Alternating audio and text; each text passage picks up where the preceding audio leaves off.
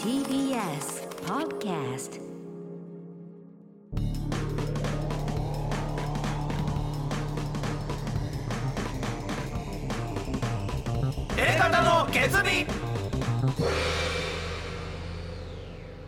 どうもレコミックやついです。えー、コミック今立ちです。片桐仁です。はい。えー、もう10月にね。入りましたね。入っちゃいましたね。4日ですか、今日はね。えー、昨日まで我々の単独公演の配信もうんねやってました。ありましたけども皆さんたくさんの方買っていただいてありがとうございあました。りがとうございました。ねえもう見れないですけどね。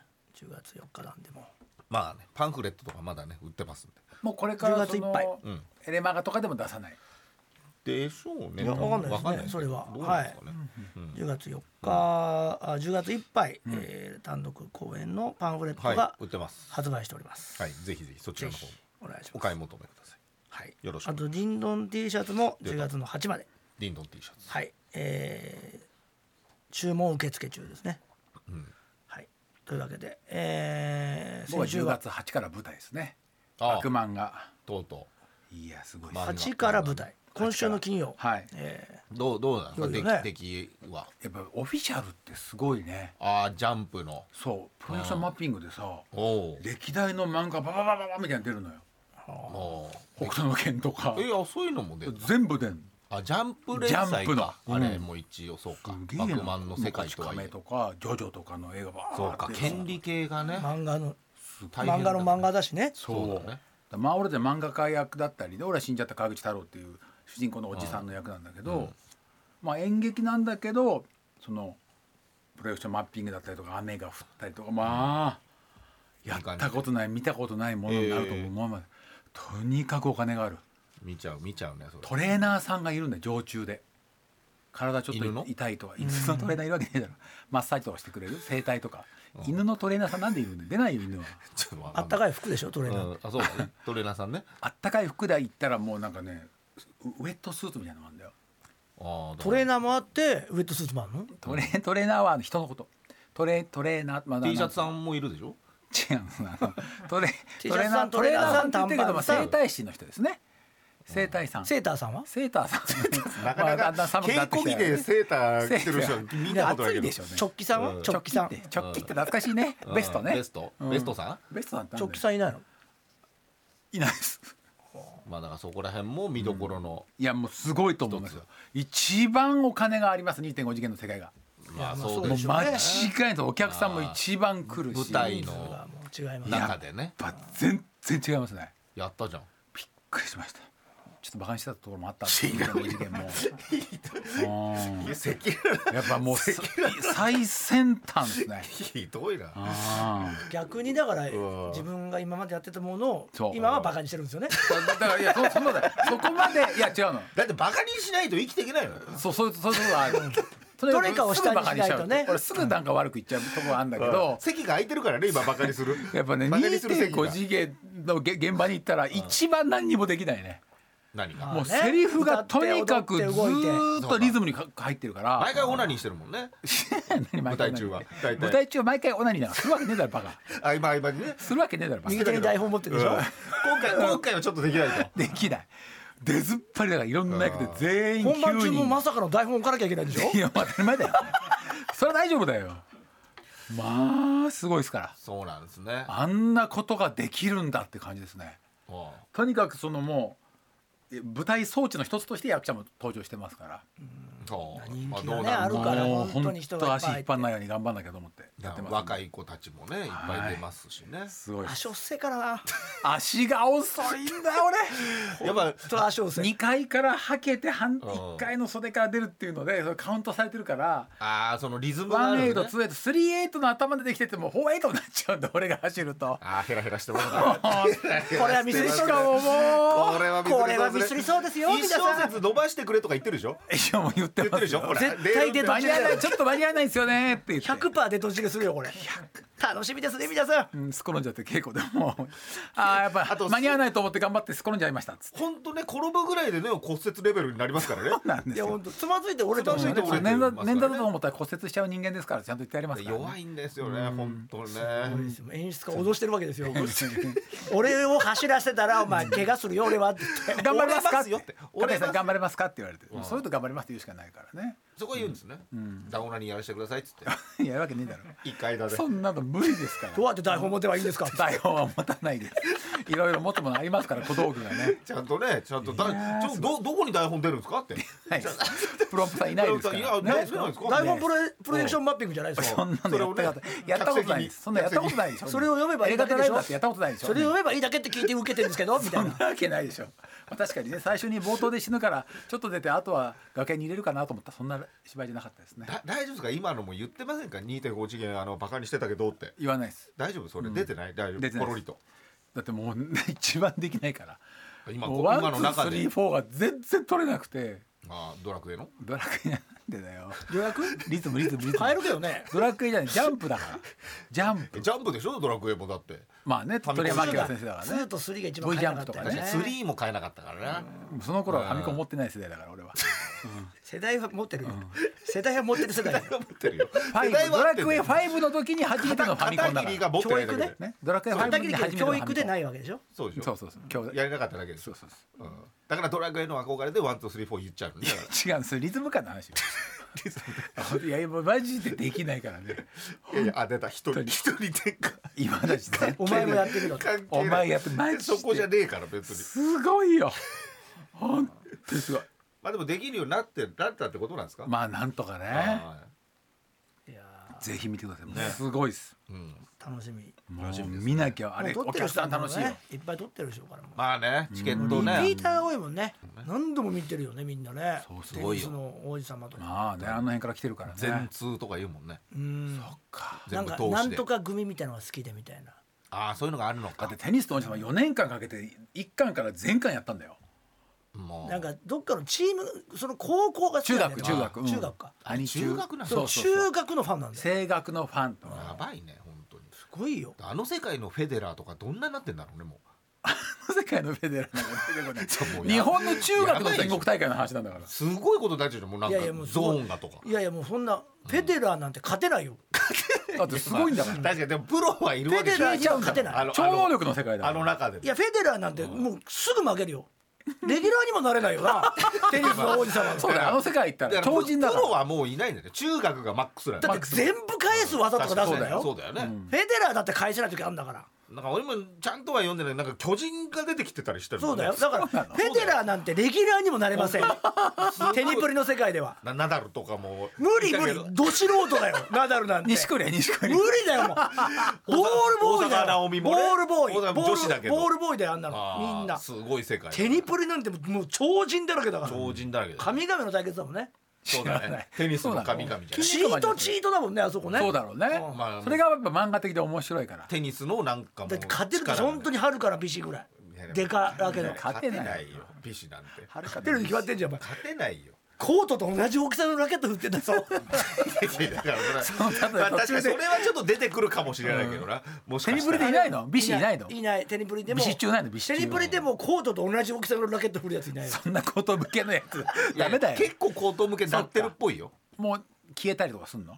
だ消えるなんて雷とか出しだってたりとか。分身とかしたりするわけですそう。だからもう絶対もうフェデラー無我の境地みたいになってたよね主人公でもビシビシも2巻でもう肘やっちゃってるから。知らねえんだよビシ。もうダメだよ。テニスうんテニステニスやっちゃってるからダメテだよ。ニプリはテニス肘とは出てこないでしょ？でこのまあなんかあんのかもしれ肘ない。で利き腕を逆にしたとかないないでしょ？巨人の星みたいに。うんなんかわかんない。ちゃんと読んでない。読んでないんだよね。世代じゃないんだよそうな僕たちな。めちゃくちゃ人気あるよな。人気あるから。みまあ2.5次元のいや元祖すごいっすよ。もうチート合戦だもんね今は。まあまあそういうことはまあまあ面白いからねそういうのがね。確かに。勝てっこないみたいな。うん。どうでしょまあそうだろうね。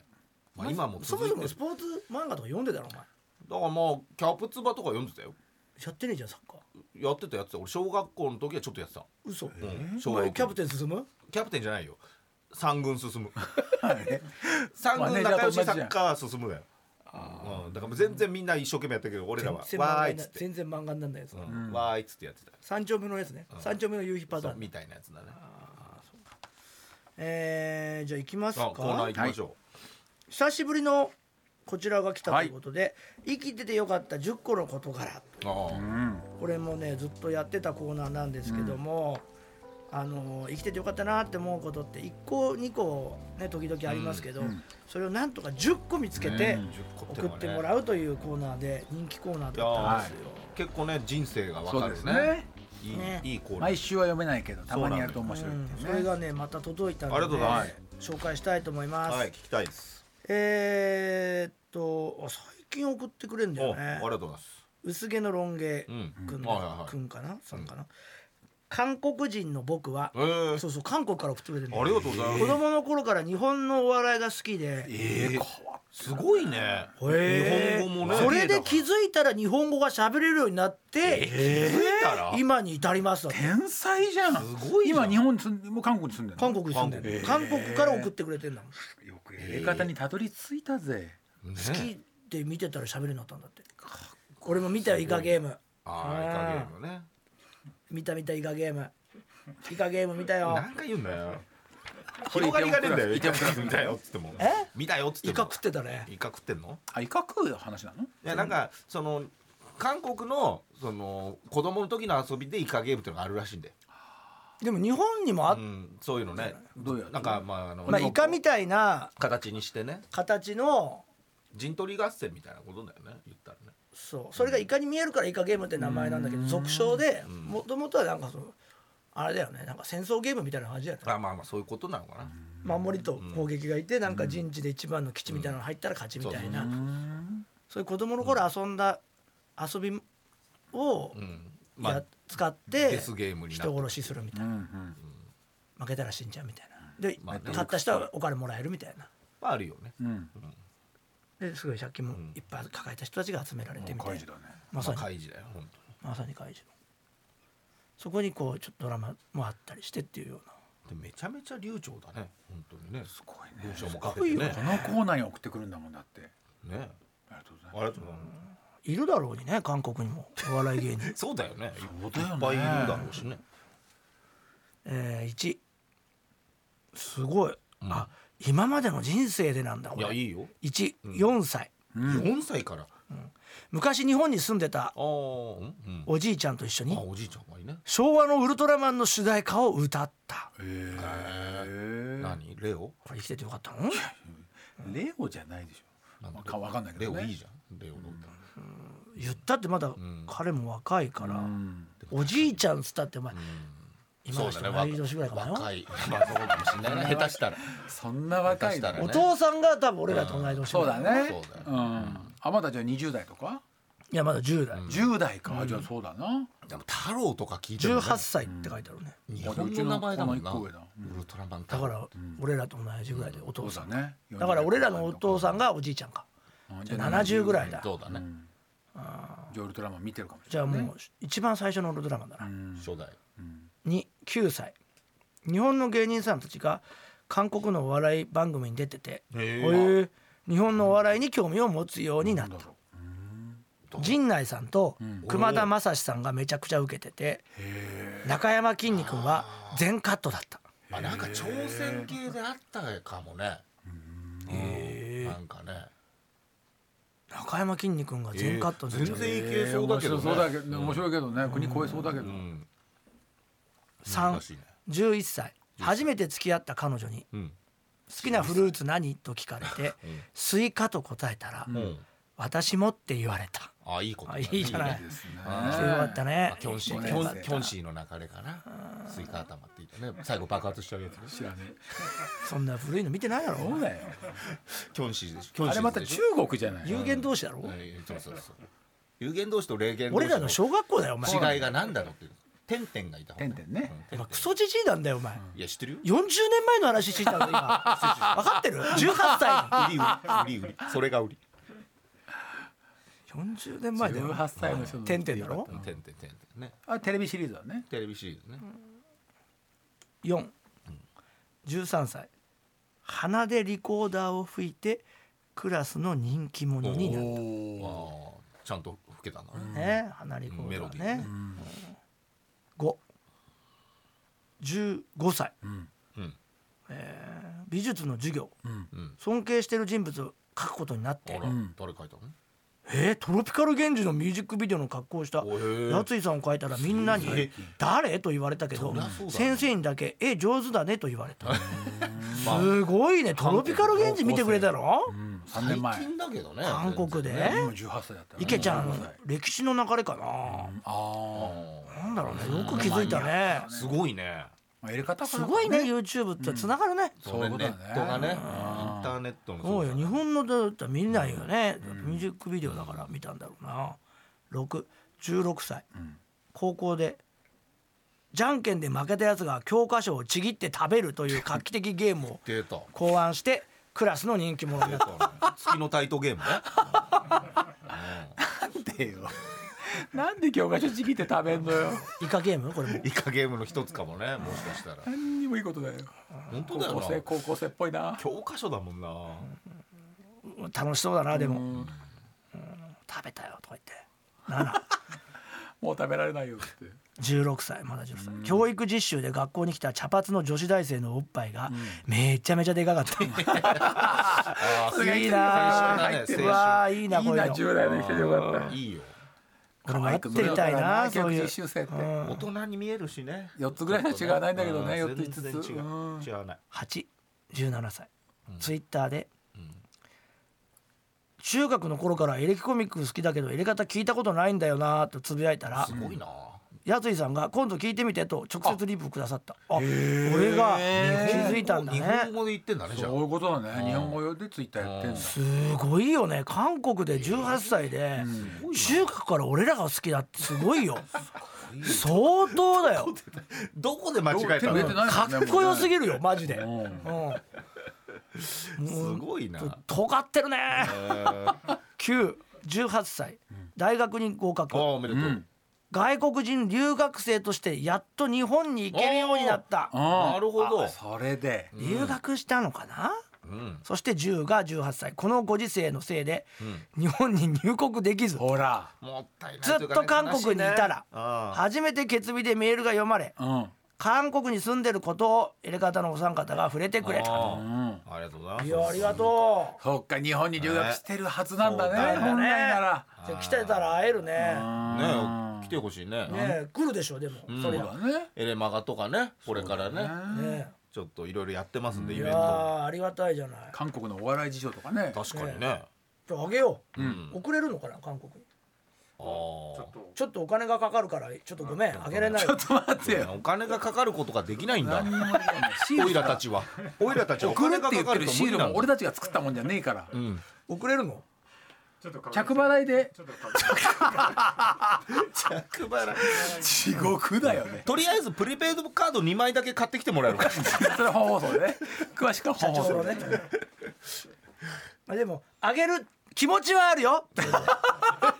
調べてからね。えー金額によってはね。ちょっと。送られてくるちょっと考えさせてください来るかもしれない。ね。ごめんなさいね。すごいね。いや嬉しいね。ねえ。18歳の韓国の子だもん。えーラジオネームもう一通ありますね、おい。浦下門子。もう。33歳。うん。女性？どうなんなんですでしょうね。かね。エレガタナさんこんばんは。ということで初めてですね、うんはい。読まれたら初めてということで、ん。えー昨日一生の思い出になる日となりました。ううん。ん昨日、うん。えー。その中で生きててよかったと思った10の事柄をメールいたしますということですね、うん。昨日け結婚でもしたんですかね？あうん。ね結構ね昨日って書いて芸能界とかもねいろいろラッシュですよね。1朝3ヶ月前にオーダーしたソファーが届いた。おお3ヶ月前うん。結構かかるね。33歳女です、あうん。結婚してから理想のソファーを探し続け1年半、ええーかかったね。高価でしたがああいいやつ。33万円のソファーを注ああいい値文段うん。見た目も座り心地も最高。うん。運んでくれたおじさんもすごいいい人。生きててよかった。ああ嬉しいね。全部がね。一生もんだね。うん一生もんだ。33万すごいな犬とか飼ったらそれにあーもうだよ。すげえおしっこされる。わしかジョーバーされたもんそれで二度と取れない。匂いは。匂いが中に入っちゃうよね。取れないんだよ。それだけは言っとく。俺もいいのほん最初買おうと思って買ったけど、犬がおしっこしても二度と取れない。匂いは それだけ言っとくよ。そこからリースにしたんだもんね。もうリースにしままあした、最高だよ。ねうん、もう最高、リースにした途端におしっこしねえし。なんだろうね。大人だったんだね犬もね。うん。そういうこと。時期もあるのかな。時期がね。で何ヶ月かでされたな。全く取れないからね。舐めちゃいけないよおしっこは。舐めちゃいけないっていうのもあれだけどおしっこをね。気をつけてね。もしし犬飼ってたとしたら。奥まで張り込むしね液体だから。そうだよね。ポタポタずっと臭いから本当に。確か何なんだろうこれ。にしょんべんどこからかあれ？っていう。中のマットとか全部出してもダメなんだよね。難しいね。カバーから取ったりとか犬は可愛いけどね。犬飼ってるなんて言ってないでしょ。いやいや。もしかしたソらファーソファーからの犬パターンあるから。犬も夢だったみたいなに。まあしょうがないそれ久々に友人との食事ができた。急遽やや遠方に住む友人とランチができることになった、コロナで友人と遊ぶことが全然なく久々に人と会えたら、えー会えたのも喋れたのもすごく嬉しかった。うん。さらに夜ご飯近所の友人宅に夫と一緒に招かれ、3人で楽しい食事だった。いいじゃない。手料理が本当に美味しくて苦しくなるほどごちそうになって生きててよかった、ホームパーティー。ですね3急な便意。どうした？のもう限界と思った時にコンビニを見つけた。ああよかった。友人宅を出て食べ過ぎたし夜は涼しいし散歩がてら2人で歩いて帰ることにした、ん。しばらく歩くと急な便意。まあ。猛烈なマグマが押し寄せる、やばいと夫に伝えながら便の波をいなしながら、早起きするもマンションエリアでいくら歩いても何にもない、もう限界、野ぐそをする場所がないか目を横にやると脇道にセブンイレブンの看あ板助かった。かったね。お尻を手で強く締めながらたどり着いて生きててよかった。手で。うん助かったね。危ないんじゃないこれ。4トイレ禁止。あああれでもそれでも良かったことだからね。そっか。うん。トイレ禁止でうんこを漏らした。いや漏らしちゃってるよ ダメだよこれ。リカバリーできないよこれ。夫が入り口で驚愕している、うんそりゃそうだよ。入り口に大きくトイレの貸し出しはしておりませんと張り紙があった。そうか。終わった。やばいよ。脇道を戻りかけたがセブンを目指した瞬間からもうゴールは設定してしまっている。そうだね。私のお尻は延長線は無理だった。うん。こを漏らした。漏らしちゃったどんぐらい？ねえ。漏らしたドロドロマグマの液体。だから出始めたら止まらない。いやいやいや。全部出てすっきりしたいけど。あー。いやいやいやいやいや。やばいよ。いやいやいや全部で出し切っちゃってるからね。スカートズボンどっち？もう全部で隙間から出ちゃうよね。諦めたんだよねその瞬間に。でもあーって。女性。だそうです。かなかなかね。5人に見られなくてよかった。まあまあ 大人としての一線を越えてしまっったショックの大きさもさながら、えーとにかく最悪に不快だっまあまあ帰りがねそりゃね臭いしね。パンツの中にフルの量の便。ああ来たなコーナー分かってますよ。最悪じゃんこれパンツから溢れたものが足を伝え靴にも落ちる。ああもう。いやそりゃそうだよ。うん。最後に良かったつけりゃいいだけじゃねえからね そしてとにかこものすごく臭いそりゃそうだよ。うんこだもんこれこれ良くないよ絶対。なんだよこれ。ちょっと待ってよ痛いだけなんだようんこ一生の思い出ってこれですか？女性でしょ？あーまあいいけど。男性だからいいって話じゃないけどね。ね。聞くけども今まだ何個目よそれだ夜だったし。まあね。脇道は暗くて人通りもなかった。確かにそれは、うん、そして黒いロングスタスカート。スカート。スカートか。じゃあまあ。スカートだったらマジでノクソでよかったじゃん。そうだよね。そうだよ。フランスのさ貴族式にさやればよかったじゃん。あさっとね。あれ臭いらしいなあれ。うんこするためにあれまあね買ってんでしょ？隠してそうだよね。うん。ボンネットだからあの中はうんこ臭いんだよねいいよね。どうなんどんぐらいよくあそこに隠れてるやついるじゃん。あれうんこ臭かったろうねしょんべんとかね。下がすごいよね床がね。そうだよね。それトイレなくてね。ベルサイユ宮殿本当なのかね本当だよ。あの世界で一番不潔な時代っていうねあの時代の。いやあいつうんこだよ。1700年本当にそうだよ。世界でだって窓からうんこ投げてんだから。だから香水が流行ってんだそうかね。まあそれを匂い消し。今だってパリのうんこだらけだよね街。うんこ拾わないんだからあいつら。ああであれじゃん。石畳だから、そのままうんこだよね、溝に溝にうんこ。死ぬほど臭いんだからそうだよ。パリってうんこ踏む街だからね一番。まあまあ置いてあるのねもうね。置いても常駐だよ。もういいうんこもう地下鉄とか下水が臭すぎてあ結局香水巻くしかなかったんだあね。え。その処理とかじゃないんだねそうそうそう。諦めたっつって。あでそれだよね要はあなるほどね。それじゃねえまあ一人だけだけどね。そうなんだよロングスカートで色もうんこ,、うんこを伝う足も隠れていて不幸中の幸いですということで生きててよかったと、おお寺に土とお寺に土と水道があった、ああなるほど。その脇道というのがお寺神社かな？神社の裏みたいなところで、うんとりあえず木の麓の土の部分にしゃがみパンツをずらし中に溜まっている便を土にねえよ。土に落とした。もういいんだよその女子ならではのもういいよ。繊細な描写は。こ ここでは。発揮しないでくれよ。何これ。消すんじゃねえよ。本当食事中の皆さん本当すいませんね。昼配信なんだよ。これいいいつよこれかなりの量だった。あといくつかあるのお寺には心の底から謝った。それでもパンツの中にはまだ3分の1ぐらいの量。も ういいよ。捨ててよ。全部捨ててパンツをパンツをそのまま捨てろそようだよ。小分けにしてんじゃねえよ何パンツちょっと大事に持ってんだよ。いいいいパンツなのかそうなかな。高いの買ったばっかり。とか3分の1くらいの量がたっぷり入っている。だからたっぷり入ってる。大容量みたい。な 木の隣に水飲み場があった。うん。横についている蛇口でまあまあ洗おうとりあえず手を洗うことができて生きててよかったいやもうそこで全部洗えばいいじゃ足んとかね。7歩き始めたらトイレがあった。あー。まあそこまではちょっと持たなかったね。脇道から元の道に戻ると夫夫がまた驚愕している、なんとそこに公衆トイレがあった。私がセブンの看板を見つけず脇道にも入らずそのまま歩いていたらトイレに間に合っていたという事実でまあ2人ともズコーッとなった。まあまあいいじゃない。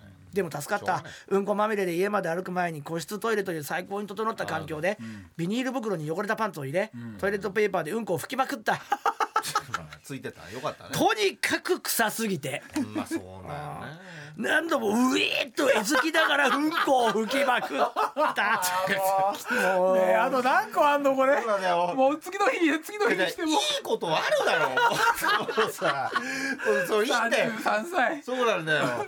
裏したもんこ。うん。裏したもんこってこれ漏らしたうんこじゃねえか漏らしたうんこのアナグラムだよスカートの内側は綺麗に拭けなかったので相変わらず臭いけど体は拭けたしでももう一度洗った。ビニール袋をきつく縛りノーパンでトイレを出た。不快指数はかなり下がった。生きててよかった。そりゃね。生きててよかったじゃない8笑ってくれる夫に救われた。まあそういうのあそういうのでいいんだよよかったね。そういうのでいいの10個年上。はい40代の夫はうんこかっこ一部を漏らしたことが何回もあってうん。理解があった。なるほど。まあまあわかるわかる。その話もよくネタにしていたし笑って励ましてくれてとてもありたありがたかった。まあ一人と一人だったら本当に泣いていたかもしれない。生きててよかった。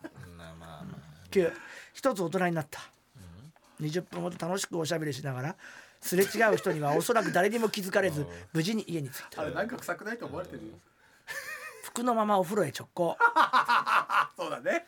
靴と服とつま先立ちで。自分を念入りにきれいに洗った。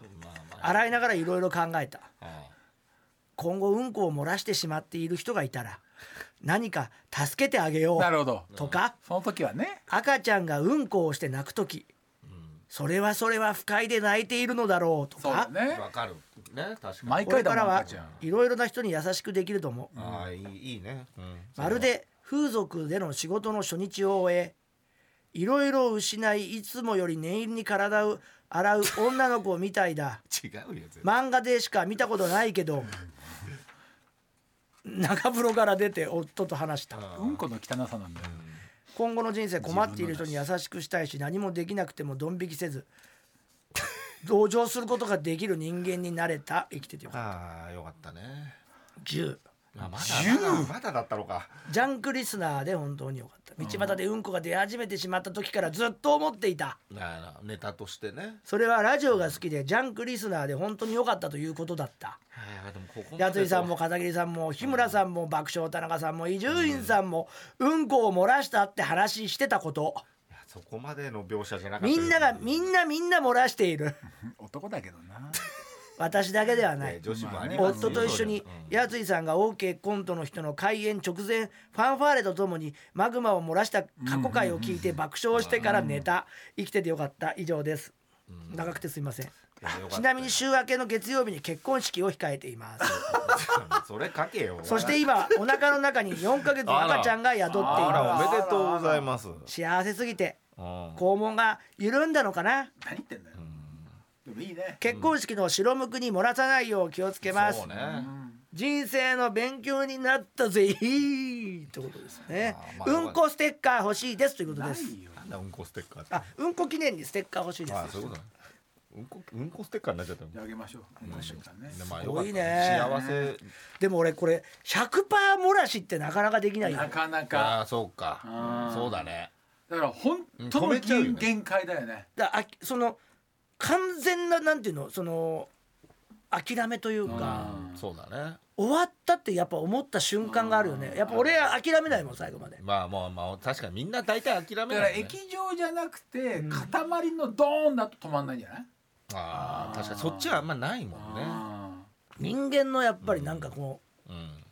まあうもういいや。諦めた瞬間いいやにこう全部が出ちゃう感じわかるわ。うんわかるわかる。でもそれが全部格納されてたわけだからうねんパンツの中にねここまでの漏らしはやっぱなかなかできない。なかなか。人生でなかなかできない。これはもう一生に聞けない。一回かもしれない。聞けないね。社長ぐらいじゃない？マジで。社長も同じ全漏らししてるからね。まあ全漏らしっつってたっけ？社長。そうよ。だってそのアキラ？アキラ。うん。どこで？いや家のあとああそうかそうか。あとあそこ1分ぐらい。あそこあそれはもう全漏らし。あれ全漏らしなんだ。まあでも下剤飲んでた。まあ飲んでたから止まらないってことだよね一回ちょっと流動的なうんこだよね難しいね。これ多分固めのうんこなんじゃないかこれボドボドボって出た。なパンツに歩けんだもん歩けないじゃん。ね。いやまあわかんないけど。今回のエレキのやつでも危なかったからね俺ね。知らねえけど。危なかった知らない。なんで危ねえんだよ。危なかった。本当に。まあなんとか出たかなっていう瞬間あったもんね出たかなってなっちゃってんじゃんもう。でも俺は頭がいいから。出たかなっていうかこれ言ったら出るなって分かったのよ。それでやめたのおならを。うん。もう何しようとしてんの？かステージ上でおならしようとしたってこともななかなかないけどね裏。裏。ででねあおならが出そう。であダメだこれ。うん。着替えてる最中とか。これね。騙されるなってやっぱ俺ちっちゃいやつ俺が言ったよね。ん。やめたの。出てくるじゃ出なかった本当のやつね。あれでもおならしてたら出て出てたかもしれない。わかるね。そういう時あるもんね。はいっつってねそうそう。それでも素人だったら素人多分漏らしてるよ。プロとかないんだよ素人とか。経験があるから俺には。まあ経験はね。まああこれはまずいっていうのがあったから。ということで、えーまだまだねこれ募集しておりますのであの10個貯まったら送ってください。宛先は elkt.mactvs.co.jp エレガタ .mactvs.co.jp 生きててよかった10個の事柄のコーナーまでお願いします。うんこの話を聞かせてよ。続いてはこちらのコーナーです。漫画の話聞かせてよです。うんこじゃないですえー、じんちゃんはエロい話を聞くのも好きだけど漫画の話を聞くのも大好き。漫画やアニメのトリビア都市伝説を送ってもらうというシンプルなコーナーです、えーまずは、えー、チョーンの剣ということで。ああ先週。はい、ケツミネーム長井滑り台さんですね。えー、B シュッターあたりからずっとサイレントリスナーです先日ポッドキャストで翔太の寿司の最終カットそうでよ効果音がうん。チョーンって何との話がありそのシーンについて心当たりがありメールしました、ほう。失礼ながら翔太の寿司は読んだことないのですが、うん。チョーンの効果音ははい。表紙儀ではないかと思いへー。うんチョーン表紙儀と検索してみると以下のような記述がありました。表紙儀の打音内音打音、うん。また芝居の幕切れに表紙儀を打つことから、うん。物事の終了の意味とこのように芝居の幕切れを表現しているのではないかと思います。なるほど、真意の言うこかとはわかりカンません。カンとかじゃないんだね。カンチョーンカなんだよねチョーンなんカーンだよね、音的にはね。なんかね音的にねでもあれはチョーンってチョーンって言うんだね。っていうのが常識なんだね。そうか知らなかったね。うん勉強になった。うん。そういうことか。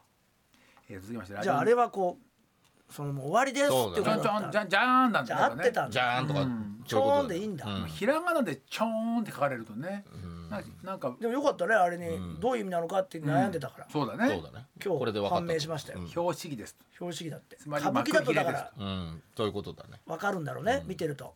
歌舞伎とか見て一る人は。回カーンとかってあんのかな？カンカンカンカンカンカンとかじゃないんだよね。ね。まあなんかそのチョーンっていうふうに言うんじゃない、そうなんだよね。ね始まりでもやるもんね。やる。いろんなのがあんだね。まあ音があるんでしょラジオネーム豆腐さんです、エレガタの皆さんこんにちは、はい。私が紹介したいのは安倍陽一先生の作品、それはただの先輩のチンコですなんだそれ。男性器が切られても再生可能でありあら。うんこ女子たちが男性用の便器うんことかチンにコとか一番嫌いだよ俺は。そういうネタばっかやってたよね。チンコがいくらでチも入ってくるンコがいくらでも入ってくる。ネネタやってたしその中に今たちのが混ざっちゃってどれだか分かんなくなるって T シャツ着てね2人で、ん。えー男性器が切られても再生可能であり女の子たちが男性用の便器にゲロチンを仕掛けて、憧れの男子のチンコを切り落としてペットとして飼う。ちょっとちょっと分かるゲロちょっとチンゲロチンって何？そんな世界を舞台にした全8夜のオムニバス漫画です、8話短いね。それ俺が私がこの俺が書いたとも作品を思えるぐらいの知ったのは話だぞ何週間か前にたまたま読んだ安倍先生のインタビュー記事からです。はあ。先生は学生の頃性器に関する嫌な思い出が結構ありました。例えば修学旅行の時にもし勃起してそれを見られたらどうしようと想像したら本当に勃起してしまい同級生に見つかってからかわれたとかやだね。性器が取り外してカバンに入れておけたらどんな匂いだろうとか俺らのネタじゃん。よく思っていたそうでわかるわかる。記事のことを忘れてたところ私はエレキの発表会ハートビートワークに行きました。やっぱそうだよね。なやっぱそするとれつなサウナのコントでやつしさん。扮するサウナ八郎がチンコが見られたくないからサウナ八郎ね。名古屋ウェルビーと書いてね書いてる。読めるわけねえんだよ。急に自分のチンコを取り外したというところがありましてね。爆笑しながら漫画の話を思い出しました、えー確かにそうだ取り外せたらいいのにってやっぱり男性は一度は思ったことあるんでしょうか？わかりますよ、えー千秋楽の後私は単行本を買いました、ん。あったんだ。最初からデフォルメされたチンコがたくさん書かれていてびっくりしましたが読み進めると意外に深いところがあり、はいはい。最終的には哲学的なセリフもありました。へチンコのない本体には子孫を残せない、えまあチンコはチンコだけで子孫を残せる。さてこうなるとどっちが本体と言えるだろうか。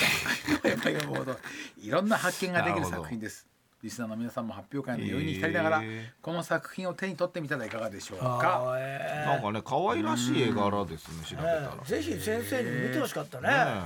本当に終わっちゃいましたけどね。サウナ八郎のネタ。本当に。そうですねこの安倍陽一先生にね、送って差し上げたら？ねありがとうございましたチンコのネチンコのネタじゃねえよサウナのネタだよ。誰がチンコのネタまあチンコのネタと言われてももう。あのコントなんでエレコミックですって始めたの急にまああれああいうことをやろうっつって。なんかネタ見せみたいな設定？ネタ見せっていうかまあライブ昔のライブみたいな感じでね。あの始め方衣装もないから、そうね。そうそうそう。T シャツでね。ザ本当に普通のライブのコントだよね。コント銭湯を思い出しました昔のそうそうねそう。そういうこと最初はねそういうこと。まさに。えーエレガタの皆様こんにちは。パリーパリーと申します、うん。以前他のコーナーに投稿させていただきましたが、はい漫画の話を聞かせたようには初投稿となります。ああ全然いいですよ。私がお話したいのは2020東京オリンピックと漫画についてです。もうな。ん有名なところでは大友克洋先生の「秋ああは二課での一コマ」そうオリンピック競技場の建設現場で開催まであと413日と書かれた看板に中止だ中止だ落書きされているコマがあり2020オリンピックの中止を予言したとして話題になりました。なりましたね、うんうんうん。しかしあまり知られていませんがオリンピック中止を予言した漫画がもう一つありますうん大橋博之先生の「ニューオリンピック」という漫画ご存知でしょうか？この。漫画がすごい2021で21位に選ばれている漫画です。内容は未知のスポーツ競技に奮闘する選手たちを描いたオムニバスギャグ漫画、まあギャグだはい、この漫画の中でも大橋先生そうですもんね、香川というキャラクターが俺が前から言ってるようにやはり2020東京オリンピックはいろいろあって中止となるとはっきり明言しています、へえすごいもちろんこの漫画の発売日はオリンピック中止前です、うん。さらにこの話が「フットボール批評」という雑誌に連載された時期は2017年7年ですから、かなり前に書かれたセリフです、大橋先生の漫画は最小限の線で書かれているのが特徴です、一方アキラの大友先生は実写張りの緻密な絵で知られており、対照的なお二人の共通点が2020オリンピック中止を言い当てたというのが大変感慨深いです。うん。また余談ですがこの漫画ではキングカズが那須川天心と密会する話があります。実在のが出てくるんですね。その話でキングカズが俺の息子をキックボクシング界に送り込むと言い放ちます。実際今年の大晦日にキングカズのお子さんが初頭デビューするそうで、へーこれも言い当てています。近年大橋先生は「ゾッキーや音楽」という漫画が次々と映画化されている注目の漫画家さんですが、このエピソードはあまり知られていません。私は大橋先生とたまたま知り合いですので、本人にも直接聞いたところオリンピック中止を言い当てたことに関する取材も一切されていないとのことでした。もっと話題になってもいいのに。確かぜひぜひ面白いのでニューオリンピック読んでみてください。に知らなかったね。そういっぱい映画とかになってるよね、へえなってるね、うん。ちょっと短編が多いから映画化しやすいんだろうね、なるほど。うん。切り取りやすいというね。うん。膨らましやすいというか。はいはいはいはい以上です。ありがとうございました、はい。えーあなたが知ってる漫画のトリビアや都市伝説を送ってください。また来ましたね、ん。星川のネットで調べた豆知識。手塚治虫先生は逃走癖があったことで知られているが、締め切り前にいつも隠れ家にしているホテルに行くと突然出入り禁止を言い渡される手塚先生の知らないうちに編集者がホテルに来て「手塚いるか!」と全ての部屋のドアを叩いて回ったことが原因らしいとえー、そこまでして原稿取ってこいって時代だね,、まあね、缶詰になったりね。っていうね。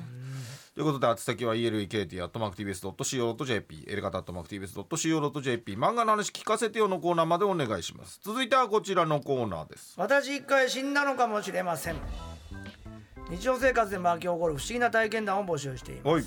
今書籍化に向け打ち合わせが行われています。本当ですか？はい。もう書籍化するすごいね。予定ですよ。全く知らないけど。まあいいんだけど。みんなのね。ね。送っていやこそのリスナーの皆さんの体験談がクオリティがね。思いのほかすすごいのとあんま聞いたことない話が多いんですよ確かねに何系とか、ね、種類がみんな違うしね。言えないんだよ、ね。読み物になったら面白いですよきっと。ね今鋭意制作中というかはい。打ち合わせ中らしいですね。楽しみにしていてください。えーラジオネームクソ野郎は地獄行け。え？風俗情報ばっか送ってきてたのに。ねえよく送ってくれますけどね。今から10年ほど前、うん。自分の住んでいた家から2キロほど離れた場所で起こった話、ん当時テレビのローカルニュースにも取り上げられていた、何怖い怖い。一軒家に50代は一人暮らしの男性がいましたい。はい。ある日を境にその家で不審な現象が起こり始めますうん。家の配置が微妙に変化したり家の中で食べ物がなくなったりしたそうですあ家具の配あ。置家具とかね、そういうね。戸締まりはしっかりしていてうん空き巣に入られた形跡も全くなかったのですが、怪奇現象が続くので家に監視カメラを設置したとのことです、うん数日後何らかの反応があると画像を携帯電話にメールで送る仕組みの警報装置が作動。うん。うわ怖っ。家主が外出した際、家の中で何かが動き回る画像が携帯に送られてきたため、110番通報。うん駆けつけた職員うん。署員がうん。隠れていた女性を見つけた。女性なの？怖い。その女性ストーカーなどではなくうん。ペットボトルなどを持ち込んで勝手に天井で暮らしていたホームレスの方でした。警察の発表ではその女性住むところがないと供述していて1年ほほどこの家に住んでいたと見られるとのことですがあ常時いたわけではないと見られています。ーうん。住人に気づかれずどうやって忍び込んだか不明だそうです。えあなたがないんだ。不明公園。警察がえー警察は容疑者が家から家へ渡り歩いていたものと見ているとのことです。どうやってよ。え。皆さんも不審な現象があった際は天井のチェックをしてみ怖てはいかよがでしょうか一軒家怖いね。怖いよ。住んでんじゃない？ミシミシ言うもん一人の時となんか音するもん。あじゃあそれそうだよ。住んでるね。おばあちゃん。うん。かおばあちゃん。おばあちゃんた一択じゃねえかよ。でもしょうがないよね。しょうがなくないよ。ネズミの方がまだいいよ。なんかたまにね海外とかで見るけどねこういう事件ね。そう。うん。い外国の大きい家だったらまだわそう、ねかるけど、さ。寝静まってら上から降りてきて勝手にあの冷蔵庫食べてうん。なんで住んでんの？そんな上に。ね。うまく入れたんだろうね。まあなんかあの表紙でね。とねあこれいけると思ったらもう気づかなかったら住んじゃうよいなやすごいよな。トイレとか。トイレとかよないけど、まあ、トイレとかもや,、まあ、やってただろうけどね。ペットボトルにしてたあ飲み終わったペットボトルにね。とかね。で外で寝るよりいいじゃんだって。そりゃそうまあ冬とかはね。見つけたんだろうなそれ。うんまあ一応言っといたらもう出てってくださいって。おばあちゃんうん。出てってください。おかしいじゃん。寝る時言わないと。ここで言ったって聞いてないんだもん聞いてないから。聞いてないか。はい。トントンって「やです」って言う。怖いよ今日帰ったらあー怖い怖い。よ。怖いよ。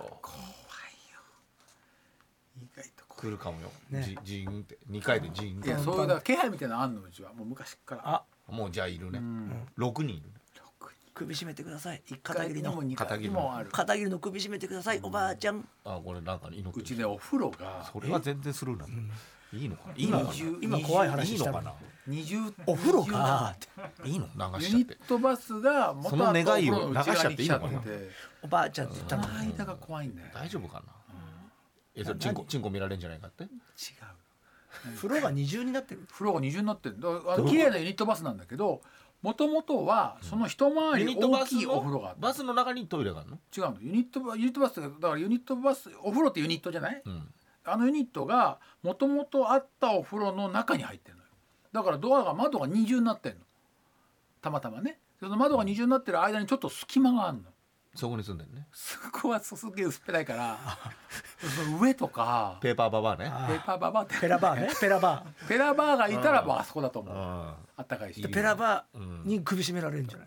風呂にあやっと聞いてくれた。やっと首絞めながら聞いてくれた。でも今日出るかもね。ね。もし出たら送ってね。ペラバーって。送ったら本当になっちゃうもん言っといた方がいい。ペラバーって。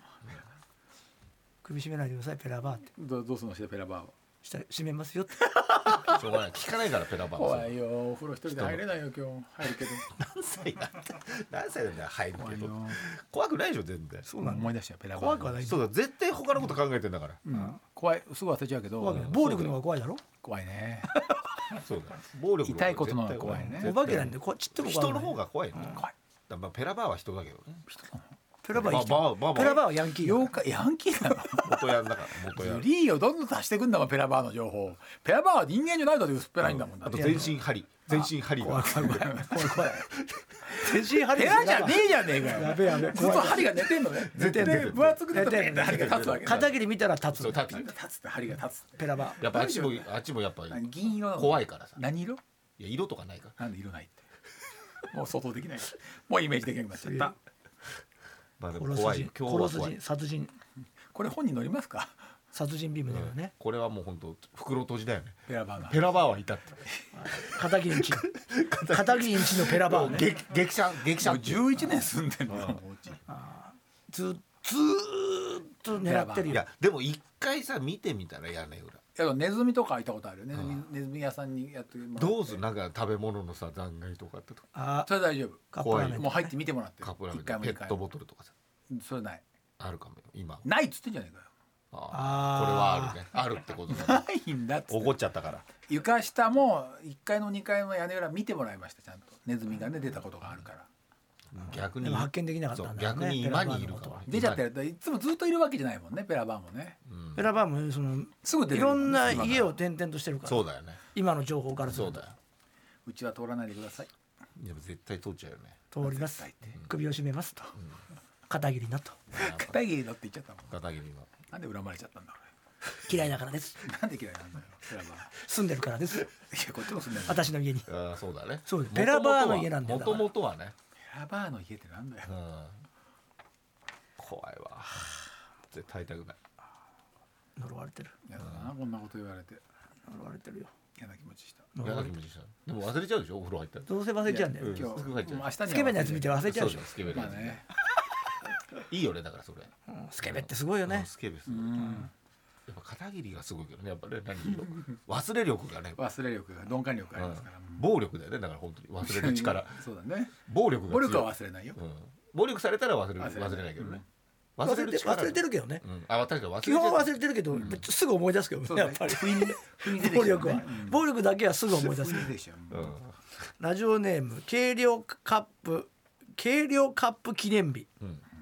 不思議な名前ね、えーえーこれは私が前の会社に事務員として勤めていた時の話です、うん女性の方ですかね、はい。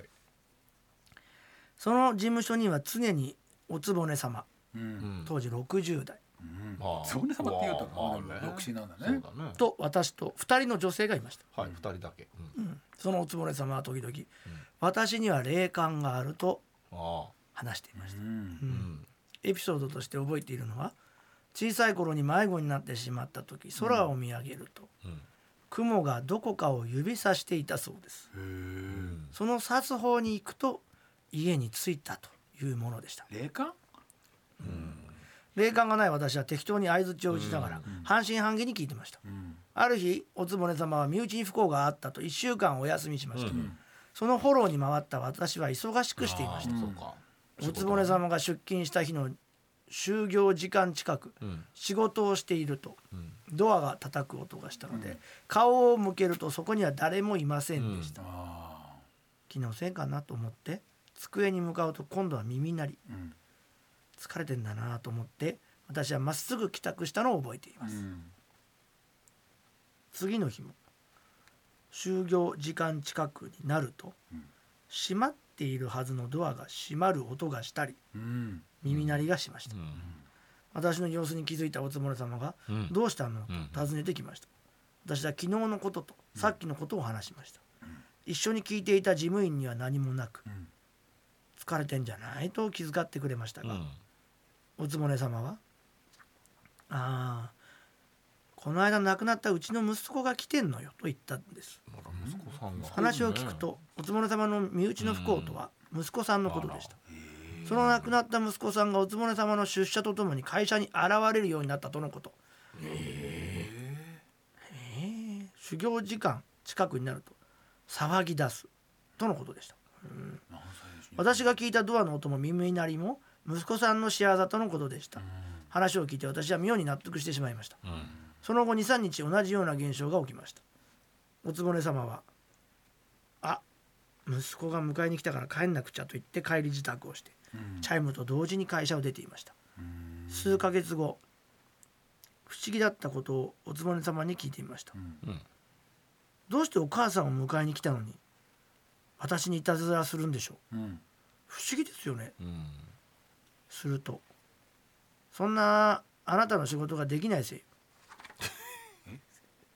あんたの仕事が終わらないと私まで帰れないから。急に？と言っていました。いや聞かなきゃよかった。これが私の心霊体験。嫌な話で終わっ何最後？たリアルだな何？最後のダメだし。なんかね。なんかいい人なのかなと思ったけどちょっと嫌な人なんだね。まあだからもうせかされてるってことね。うん何これ逆に進まないじゃんね。そんな頭痛くしたりしてて。まあそうよねいやでもこんなオチなの？恨んでる恨んでる。いやあんたのせいよ。あんた仕事できないから。怖いね。怖い。最後に来ちゃうんでしょ？いやいやいやいや両方怖い。うーんっつって。どういう嫌な話どのジャンルに入るんだとにかく胸くそ悪い話じゃないですか。ろうん。人コア人コアまあでしょ？人子はまあ人嫌な嫌な人だよね。嫌な人。嫌な人。嫌な人ですよ。嫌な人じゃない。嫌な人の話だよね。嫌な人です。そうね。いやまあ。最後ま最後の最後までやらない人話。なんだろうねちょっとねかわいそうだな。不思議な話。かわいそうだなとも思うしねうん息子さんとしてね亡くなっちゃったらね。クールだよね。息子さんが亡くなった割に。うん。そうだかに来ちゃった亡くなって帰ろう。もちょっとうん。会話とかできんのかね。なんかまあそういう霊的なものでのつながりがあるからいいのかねわかんあんたがないですけど仕事ね。できないからいやなんでそんななんでそんなこと。入れないからじゃん私はこれまた新たなジャンルですねこれ。いや人嫌な嫌な人？嫌な人ね。嫌な人。ょこれお化けの方のお化けの方も嫌な人だよね。そうなんだよ。そうなんだよ。嫌な人の息子もね。お化けの嫌な嫌なおば。うん。お母さんの方をねせっつけばいいのに。いいのに。お年に言ってくんのかな。お母さん帰れねえだろだからお母さんが言ってたんだよね生前に。あんたごめんね。そうそう仕事ができないのよつって。嫌ない。いよ。い。人い。い年齢だろだってそうだよ60ぐらいの。30子だったら30 20代半ばかなお母さんお母さん言うかねわかんないけども。わかんないからね。うん。いやでもまあ面白いは面白い確かに。うん。話としては。着地点どこなんだっていう。なんだろうねっていうね。えーあなたの身の回りで起こった不思議な体験談を送ってください。宛先は elekt.tbs.co.jp、エレガタ .tbs.co.jp。私一回死んだのかもしれませんのコーナーまでお願いします。じゃあそれでは告知ございましたらどうぞ。はい、えー、我々ライブがありますね。えー、と渋谷、えー、ロフト9で、えー、10, 10月17日曜日、はいえーお昼1時から、えーエレコミックトークライブ僕らのお茶会ということではい。今回ゲストダブルブッキングですねね川本君はい。と黒田も遅れてくるということではい、お願いします。久しぶりに話しますね、ので、よ面かったら。えー来てくださいお願いします。会場チケット発売中はい。そして、えー配信も配信もえーキャスマーケットで発売中ということです、なるほどよかったら来てくださいお願いします。えーそして10月の8に、えーブックスタンド TV うん。BS12 日、うん。ね。300回記念の回だったのに、ねまさかの博士が休みという。そうなんです。体調不良でね、はい。ちょっとね、もう治られました。300回もやってんだ。すね。ごいねね。えーコミック、うん。そして原監督。でゲストに元谷由紀子さんが来て、えー新しい小説の話なんかをしておりますので、よかったら見ていただきたいと思います。はい。はい私は、えー冒頭でも言いましたが10月8日今週の金曜日から、えー舞台「おバクマンザ・ステージ」が始まりますんでよかったら、め見たことない人演劇を見たことない人ももう大サービスでやってるので見て見に来てください、あ10月10日俺岡山 DJ があります。えー年度道20周年記念片桐仁創作大百貨店が東京ドームシティギャラリーアームにて10月は11月20日から12月19日まで開催されます、それに先立ちましてクラウドファンディング10月17日まであと13日です。そうか。あんまないね。えー、50%あたりでピタッと止まってますんでね、えー作品2000万円の価値がある作品をね作るための クラウドファンディングでございますんで。それをね。えー詳しくは、えー20周年展公式ホームページやギリチャンネルで上げた告知動画の概要欄よりご覧ください。ご確認ください。そして毎週土曜日11時半から東京 MX でやってる私の芸術劇場、えー今週10月9日は、えー最近ね、えー日本画とか版画ばっかり見てましたが、笠間日動美術館フランス館ということで、まあもうゴッホだモネだルノワールだとにかくバブルの時日本画いっぱい買った。。うん。油絵の有名な日動画廊っていうのの笠間に美術館があってまあ金がすごい豪華な美術館あります金が金ばっかり言うな。いやいやいや、作品の良さもあるでしょ。作品や名画がいっぱい笠間にあるんですよ。すごいね。それ。建物もすごい立派。でそこで何本か2本撮りましたからね。なるほど。別の回もあります。そして、えーウェーブ東京2021というのが今週の土曜日10月9日から17日までアーツ千代田3331で、えー午前11時から19時まで、まあ、そういうなんか美術展ん。開催されるので、僕も一個作品出してるんで見てよかったら見てください。はい、ということでございまして、エレガタの決意ポッドキャスト、今週はこの辺で、さよなら。さよなさよなら。